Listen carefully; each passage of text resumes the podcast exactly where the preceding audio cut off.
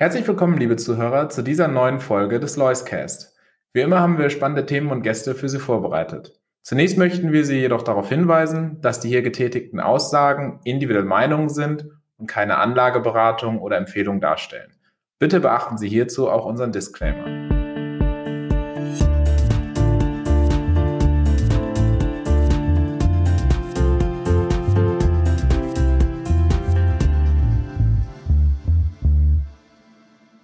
Herzlich willkommen, meine Damen und Herren, zu dieser neuen Folge des Loiscast.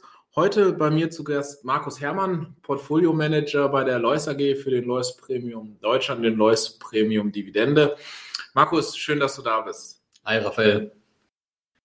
Markus, äh, es ist ein wenig Chaotik an den Börsen ausgebrochen. Was immer lief, läuft nicht mehr. So kann man es, glaube ich, beschreiben. Wir haben in den letzten Tagen viele Bewegungen äh, gesehen. Beschreib doch mal einmal kurz aus deiner Sicht einfach, was, was passiert eigentlich gerade. Und da gucken natürlich viele als allererstes auch so ein bisschen auf die Tech-Werte Richtung USA. Und du bist ja auch im Wachstumsbereich ein bisschen unterwegs, hast auch mal eine kleine Schelle da jetzt einstecken müssen. Das wollen wir alles heute so ein bisschen beleuchten, aber vielleicht mal einmal so das, das große Bild. Wie, wie blickst du im Moment auf diese Bewegung? Ja, diese sentimentsgetriebenen Bewegungen, die haben wir ja schon oft gesehen in den letzten Jahren und gefühlt werden sie auch immer stärker und länger. Ähm, wir haben das gesehen beispielsweise in 2020, als die Pandemie gestartet hat, ähm, dass dann eben alles, was mit Technologie zu tun hatte, extrem in den Himmel gejubelt wurde. Damals wollte kein Mensch Value haben. Man hat gesagt, Value ist tot. Äh, das braucht, das braucht man nicht. Dann im November 2020 kam dann die Impfstoffankündigung mit der Hoffnung, dass wir wieder ähm, die Pandemie verlassen können, äh, letzten Endes dann auch in normales Leben zurückfinden. Äh, dann ist Value eben extrem stark gelaufen. Dann hat sich das ähm, dann ja den Staffelstab wieder übergeben, kam wieder eine, eine gewisse Schwächephase auf und jetzt ähm, seit, sage ich mal, Mitte des Jahres, Mitte 2021, ähm, sieht man einfach eine extreme Schwäche ähm, bei Wachstumswerten, bei Technologiewerten. Und ähm, jetzt gerade im Dezember, äh, November, Dezember und jetzt zum Jahresanfang hat sich diese Schwäche nochmal beschleunigt.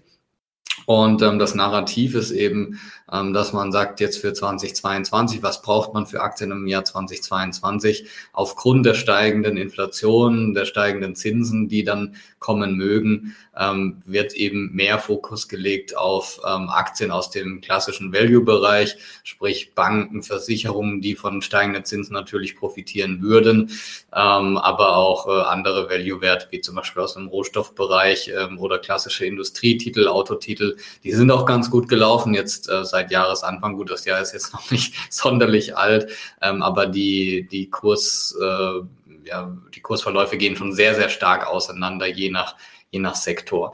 Ähm, wie sehe ich das Ganze? Naja, letzten Endes ist es so, ähm, dass man einfach sehen muss, wenn man kann ja ähm, die Sachen immer nur dann beurteilen, ähm, zum, zum jeweiligen Zeitpunkt beurteilen. Letzten Endes nützt ja nichts, jetzt in den Rückspiegel zu schauen. Ähm, und äh, es ist einfach so, dass diese Wachstums- und Technologiewerte natürlich äh, momentan nicht mehr an ihren Allzeitshoch stehen, sondern die ja. meisten Titel haben schon 30 bis 50 Prozent verloren. Ähm, das heißt, diese Argumentation, dass diese Titel, dass man diese Titel jetzt verkaufen muss, weil die Zinsen vielleicht etwas steigen. Und dann muss man natürlich auch wieder stark unterscheiden zwischen den Zinsbewegungen, die wir wahrscheinlich in den USA sehen werden und die, die in Europa zu erwarten sind. In den USA ist es ja wahrscheinlich, dass mehrere Zinsschritte ähm, kommen werden. In Europa ist einfach die Situation eine andere. Wir haben hier äh, gerade in Südeuropa hochverschuldete Staaten, ähm, für die jeder kleinste Zinsschritt nach oben extremes Gift darstellt und dann auch politische Verwerfungen mit sich bringen könnte. Da muss man eben immer extrem aufpassen. Das heißt, meine persönliche Erwartungen sind keine allzu großen Zinssprünge in Europa ähm, gerade weil wir natürlich durch den demografischen Wandel, Klimawandel und so weiter ähm, ja in den nächsten Jahrzehnten zu kämpfen haben werden, auch ähm, was die Finanzierung dieser ganzen Probleme angeht. Und ähm, dementsprechend erwarte ich eher kleinere Zinssteigerungen und ähm, wenn dann eben Titel schon 30 bis 50 Prozent verloren haben, die davor auch nicht besonders teuer waren. Und da muss man da müssen wir gleich nochmal einsteigen, genau, ja. unterscheiden zwischen USA und Europa ähm, dann ist da natürlich schon sehr, sehr viel Negatives aus von dieser Zinssteigerungsfantasie für diese Wachstumstitel vorweggenommen. Und äh, aus meiner Sicht ergibt sich hier ein sehr, sehr interessantes Bild für die äh, Anleger, die eben mittel- bis langfristig investieren wollen. Und das sollte man ja bei Aktien generell tun. Und du hast eben einen Punkt angesprochen und das, äh, da wollte ich auch noch mal drauf hinaus, weil äh, wir reden dann so pauschal über Wachstum, aber im Endeffekt muss man hier schon klar differenzieren. Es gibt Unternehmen, die fundamental sehr gute Zahlen liefern und auch Wachstum und es gab eben in den letzten Jahren aber auch sehr viele dieser Story Stocks, die eigentlich eher mit Fantasie geglänzt haben und nicht mit so starken Zahlen und ähm, da, wenn wir da vielleicht auch mal ein bisschen draufschauen können, weil auch wenn wir die Zooms, die Pelotons dieser Welt uns anschauen, äh, die fallen auch mal 40, 50 Prozent. Sind die jetzt billig oder sind die teuer? Äh, wo muss man da jetzt genau hingucken? Was kommt vielleicht zurück und gibt dann eher gute Einstiegschancen? Aber wo, wo würdest du auch sagen, Mensch, nee, das, das macht auch schon Sinn oder da ist vielleicht auch einfach jetzt die Fanta Fantasie so ein bisschen raus und dann ist die Story so ein bisschen auch einfach am Ende, äh, am Ende hinterher. Ähm, vielleicht auch dieses ganze Thema Specs, das ist ja, geht ja irgendwie auch einher. Da haben wir auch Fantasie, Kursentwicklung gesehen und äh, da wurde jetzt ganz schön Luft rausgelassen. Also wie, wie differenziert sich dieser Wachstumsmarkt so ein bisschen aus? Ja. ja, also alles richtig, was du sagst. In den USA gab es natürlich einerseits, also man muss ja da immer unterscheiden zwischen ähm, Unternehmen, die schlicht zu teuer sind. Ja, dazu gehören vielleicht dann eben Zoom oder eine Peloton auch, äh, beziehungsweise gehörten zumindest, wo man einfach sagt, ähm, wenn man das mit europäischen Wachstumsunternehmen vergleicht, die gleich stark wachsen, hatte man da trotzdem eine Prämie von 50 Prozent oder so. Also man hatte da, man musste schon Glück haben, um überhaupt zweistellige KGVs zu sehen in den nächsten Jahren. Die waren dann oft auch dreistellig ähm, weil man einfach angenommen hat, naja, die wachsen dann die nächsten 20 Jahre auch noch irgendwie so weiter. Und dass natürlich von solchen Bewertungslevels mal was nach unten passieren kann, das ist ja ganz klar. Äh, die extremsten Blasen gab es natürlich oder gibt es aktuell immer noch ähm, bei und aus meiner Sicht bei Unternehmen, die eigentlich noch gar kein richtiges Geschäftsmodell haben. Ich meine, Zoom oder eine Peloton, die haben ja immerhin was zu bieten. Jeder von uns nutzt sie oder kennt sie zumindest und so weiter und so fort. Und dann kann man da irgendwas rechnen.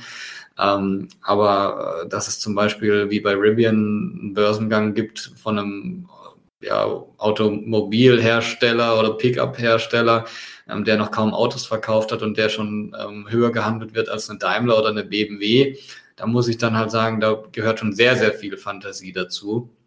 Oder alles, was irgendwie Blockchain, Krypto oder sonst was im Namen getragen hat, wurde ja extrem hoch gejubelt, war dann gleich mehrere Milliarden wert. Es ist ja mittlerweile so, ähm, wenn man irgendwie kein, kein Unicorn ist, also nicht eine Bewertung hat von, von über einer Milliarde, dann äh, ist man ja quasi, quasi gar nicht mehr irgendwie äh, existent. Das ist ja schon eine irrwitzige Entwicklung.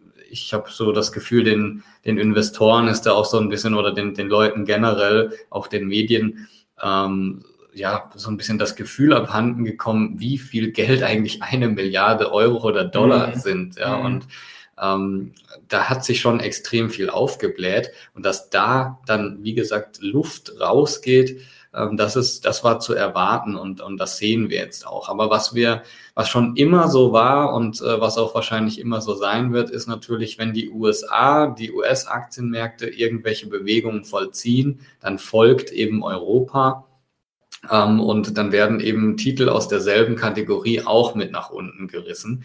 Ähm, und das ist eben passiert in den letzten Monaten und passiert auch aktuell dass einfach ähm, diese Bewegung, die in den USA durchaus Sinn macht, nach Europa übertragen wird und hier eben auf Unternehmen stößt, die aber bei ganz anderen Bewertungskennziffern handeln. Also wo wir äh, auf, auf schon kurzfristige Sicht auf äh, Basis 2022, 2023 äh, KGVs haben von unter 20 für Wachstumsprofile, äh, die sich jenseits der 25 bis 30 Prozent bewegen. Das muss man äh, so gegenüberstellen im Gewinn.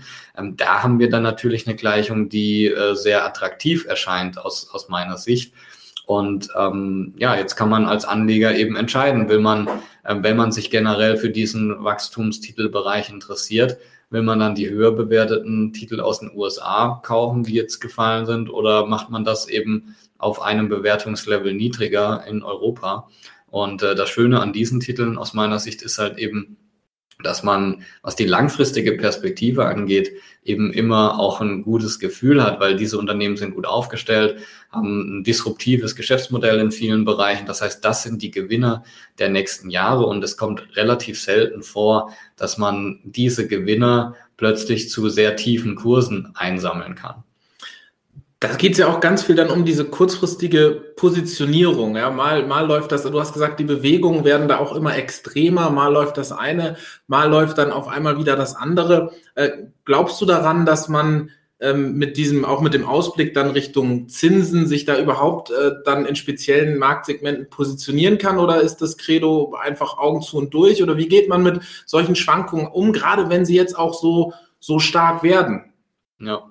Also unser Ansatz ist ja immer ein antizyklischer Ansatz und normalerweise ähm, reguliert sich das dann eben von selbst, weil man gerade bei den, ähm, weil man, wenn die Titel gut gelaufen sind, das heißt, wenn das Sentiment eben extrem ausgeprägt war in die eine Richtung, dann baut man eben das Exposure ab, ähm, weil die Titel dann eben überbewertet äh, sind. Ähm, und wenn das Ganze dann wieder extrem wird in die andere Richtung, dann baut man eben ähm, die Titel wieder auf. Und das funktioniert eigentlich auch immer ganz gut.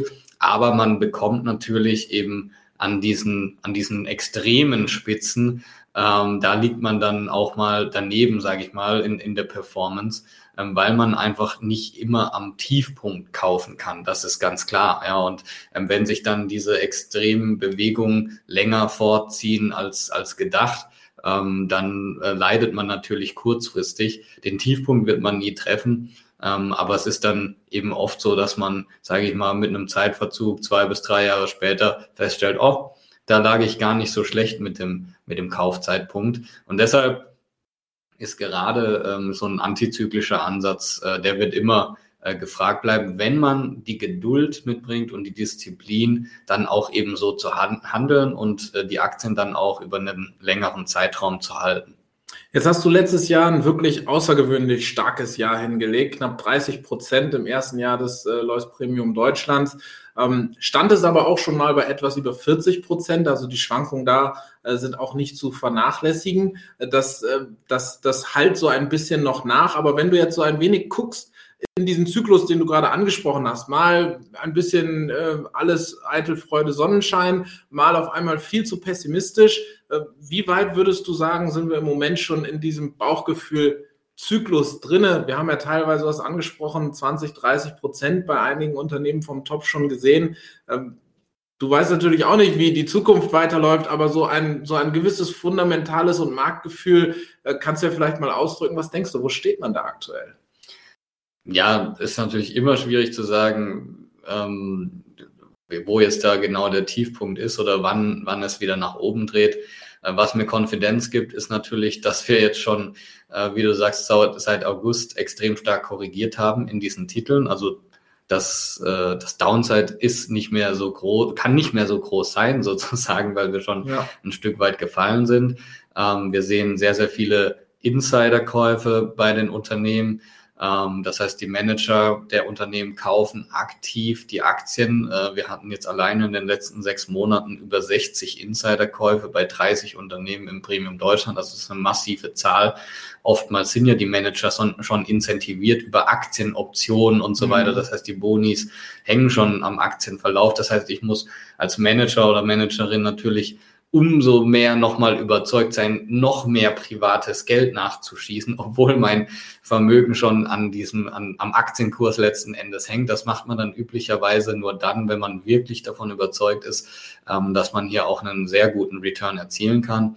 Wir sehen auch mehr und mehr Übernahmen ähm, die jetzt äh, sowohl den Premium Deutschland als auch den Premium Dividende äh, tangieren und mehr und mehr Übernahmegerüchte, weil natürlich jeder Außenstehende am Aktienmarkt, das heißt viele Private Equity Gesellschaften beispielsweise, auch sehen, Mensch, die Unternehmen, die sie vielleicht vor einem Jahr äh, zu einem guten Preis an die Börse gebracht haben, die stehen jetzt 40, 50 Prozent tiefer.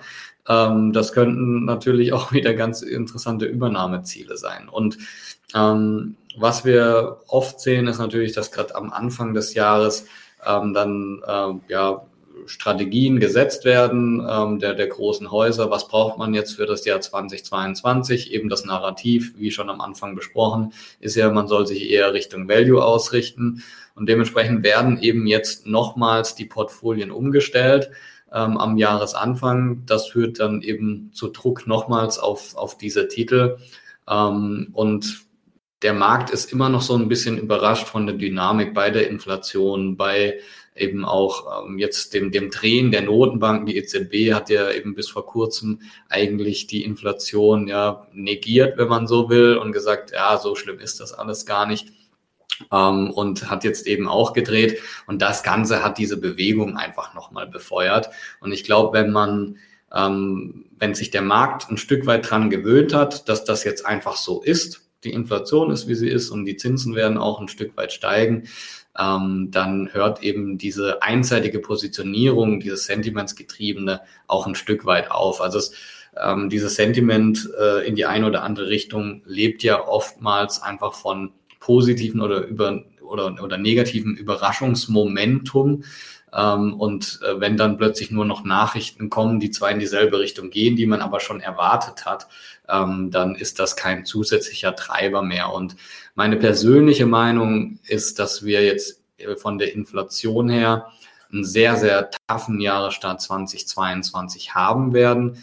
Ähm, das hatte ich ja auch schon letztes Jahr angedeutet, dass einfach mit den steigenden Energiepreisen ähm, die wir eben in Richtung zweite Jahreshälfte 2021 gesehen haben, dass das sehr stark nach oben eskaliert ist dass das eigentlich der Haupttreiber der Inflation sein wird, weil sich steigende Energiepreise einfach in jedem Produkt niederschlagen werden. Also nicht nur auf der Haushaltsrechnung. Äh, jeder von uns wird von seinem Gasversorger oder Stromversorger natürlich massive Preiserhöhungen äh, bekommen. Das ist ganz klar. Aber auch in jedem anderen Endprodukt ähm, wird sich das niederschlagen. Und diese Preiserhöhungen werden eben jetzt äh, an die Kunden weitergegeben Gestern hatte ich beispielsweise mit einem spanischen Glasflaschenhersteller zu tun. Ähm, der hat auch gesagt, er wird seinen Preis um 25 Prozent anheben aufgrund der Energiepreise. Mhm. Und äh, das wird sich eben niederschlagen in jeglichem Endprodukt. Und dann wird man sehen, ähm, für den weiteren Lauf, Verlauf 2022 müssten ähm, dann die Rohstoffpreise, die Energiepreise ja noch weiter steigen, ähm, damit die Inflation dann nochmals zulegt.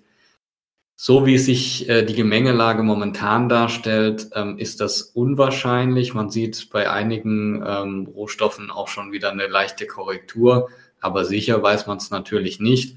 Ähm, aber ich sage mal, das Pendel dürfte eher wieder Richtung einer gedämpfteren Inflation ausfallen, aber eben wahrscheinlich erst im, im zweiten Jahresabschnitt 2022. Das ist meine Erwartung.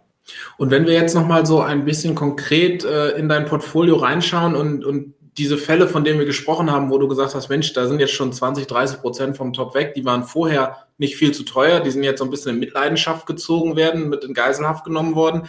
Ähm, was für Unternehmen oder was für Renditeprofile gestalten sich da dann? Also, dass man mal so ein Gefühl dafür bekommt, über was für Bewertungen redet man dann vielleicht, was für Free Cashflow, was für Umsatzwachstum. Ähm, was, wie, sieht so ein, wie sieht so ein klassisches Profil von so einem Unternehmen aus, was für dich jetzt im Fonds attraktiv ist? Ja. Ähm, also in, im deutschen äh, Kontext gesehen, im Premium Deutschland, ist es so, dass wir überwiegend auf Wachstumsunternehmen setzen aus dem Technologiebereich. Ähm, und da sprechen wir jetzt eben über eine Bewertung in 2023 beispielsweise. Das ist ja nur zwei Jahre hin, äh, von einem KGV im Schnitt von äh, um die 20.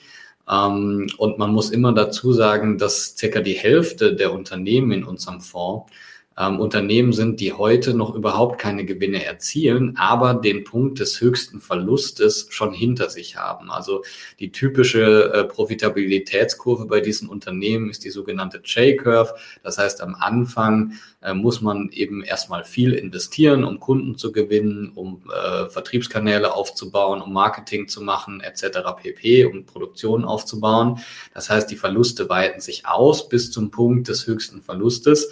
Und dann kommt natürlich die Skalierung, ähm, die dann mittelfristig auch zu sehr ähm, positiven Gewinnen äh, führen sollte, ähm, indem eben das Unternehmen wächst. Das heißt, also bestimmte Fixkosten, die man eben am Anfang aufbauen musste, Ähm, die skalieren dann natürlich nicht eins zu eins mit nach oben. Ähm, das fängt beim Vorstand an. Ich brauche dann nicht äh, nur, weil ich doppelt so groß bin, plötzlich äh, zwei Vorstandsvorsitzende und so weiter.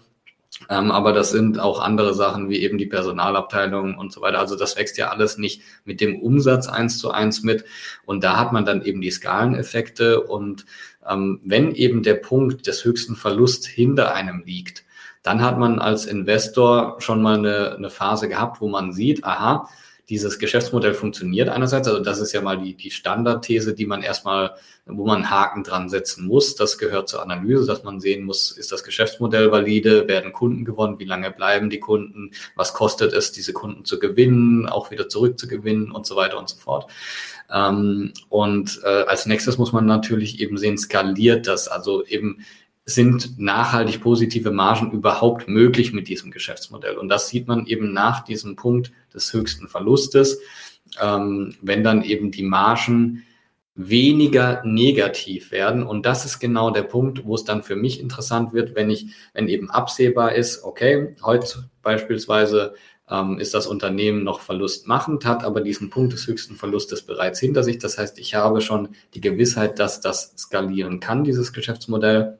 Nächstes Jahr beispielsweise wird der Break-Even erzielt und im Jahr darauf schon eine positive Marge. Und dann äh, kann man das eben in die Zukunft ähm, dann prognostizieren. Und wie gesagt, die Hälfte der Unternehmen, die wir im Lois Premium Deutschland haben, ähm, ist, ein, ist in dieser Kategorie zu finden. Das heißt, wenn ich jetzt heute sage, das durchschnittliche KGV in 2023 liegt bei circa 20, dann haben wir natürlich schon eine ordentliche Masse an Unternehmen, die noch auf einem sehr, sehr steilen Gewinnpfad unterwegs ist, weil sie gerade erst aus der Verlustzone kommen. Und das Gewinnwachstum äh, liegt im Stand jetzt noch bei um die 30 Prozent in 2023 und dafür zahlt man aber nur ein 20er KGV. Und daran sieht man, dass dann äh, in wenn man eben dann die mittelfristige Perspektive von beispielsweise fünf Jahren wählt, ähm, dass dann sogar ein, äh, ja eine, eine Bewertung rauskommt, die überhaupt nicht mehr über der, dem breiten Aktienmarkt liegt. Und ich habe dann immer noch viel wachstumsstärkere mhm. Unternehmen im Portfolio. Und das ist eben das, das Interessante im Premium-Dividende auf der anderen Seite. Ähm, ja, da sind die Bewertungen tiefer, weil das Wachstumsprofil der Unternehmen auch tiefer ist. Da sprechen wir jetzt auf 2023er Basis äh, von einem KGV von circa 15. Also für solche ähm, Qualitätsunternehmen, die wir dort selektieren, ähm, auch ähm, sehr, sehr tief, ähm, historisch tief. Also die, die ähm, Bewertungsprämie zum Gesamtmarkt ähm, ist normalerweise immer bei circa 25 Prozent, bewegt sich dort jetzt auf dem Level von 15 Prozent. Also man muss im Moment genau hingucken, was man günstig einsammeln kann. Äh, danke, Markus, für deine Einordnung. Wie du damit umgehst, können wir alle live verfolgen, wenn wir uns anschauen, was du in deinen Portfolien machst. Ich wünsche dir einen guten Jahresstart 2022 und freue mich schon aufs nächste Gespräch mit dir. Ich mich auch. Danke, Raphael.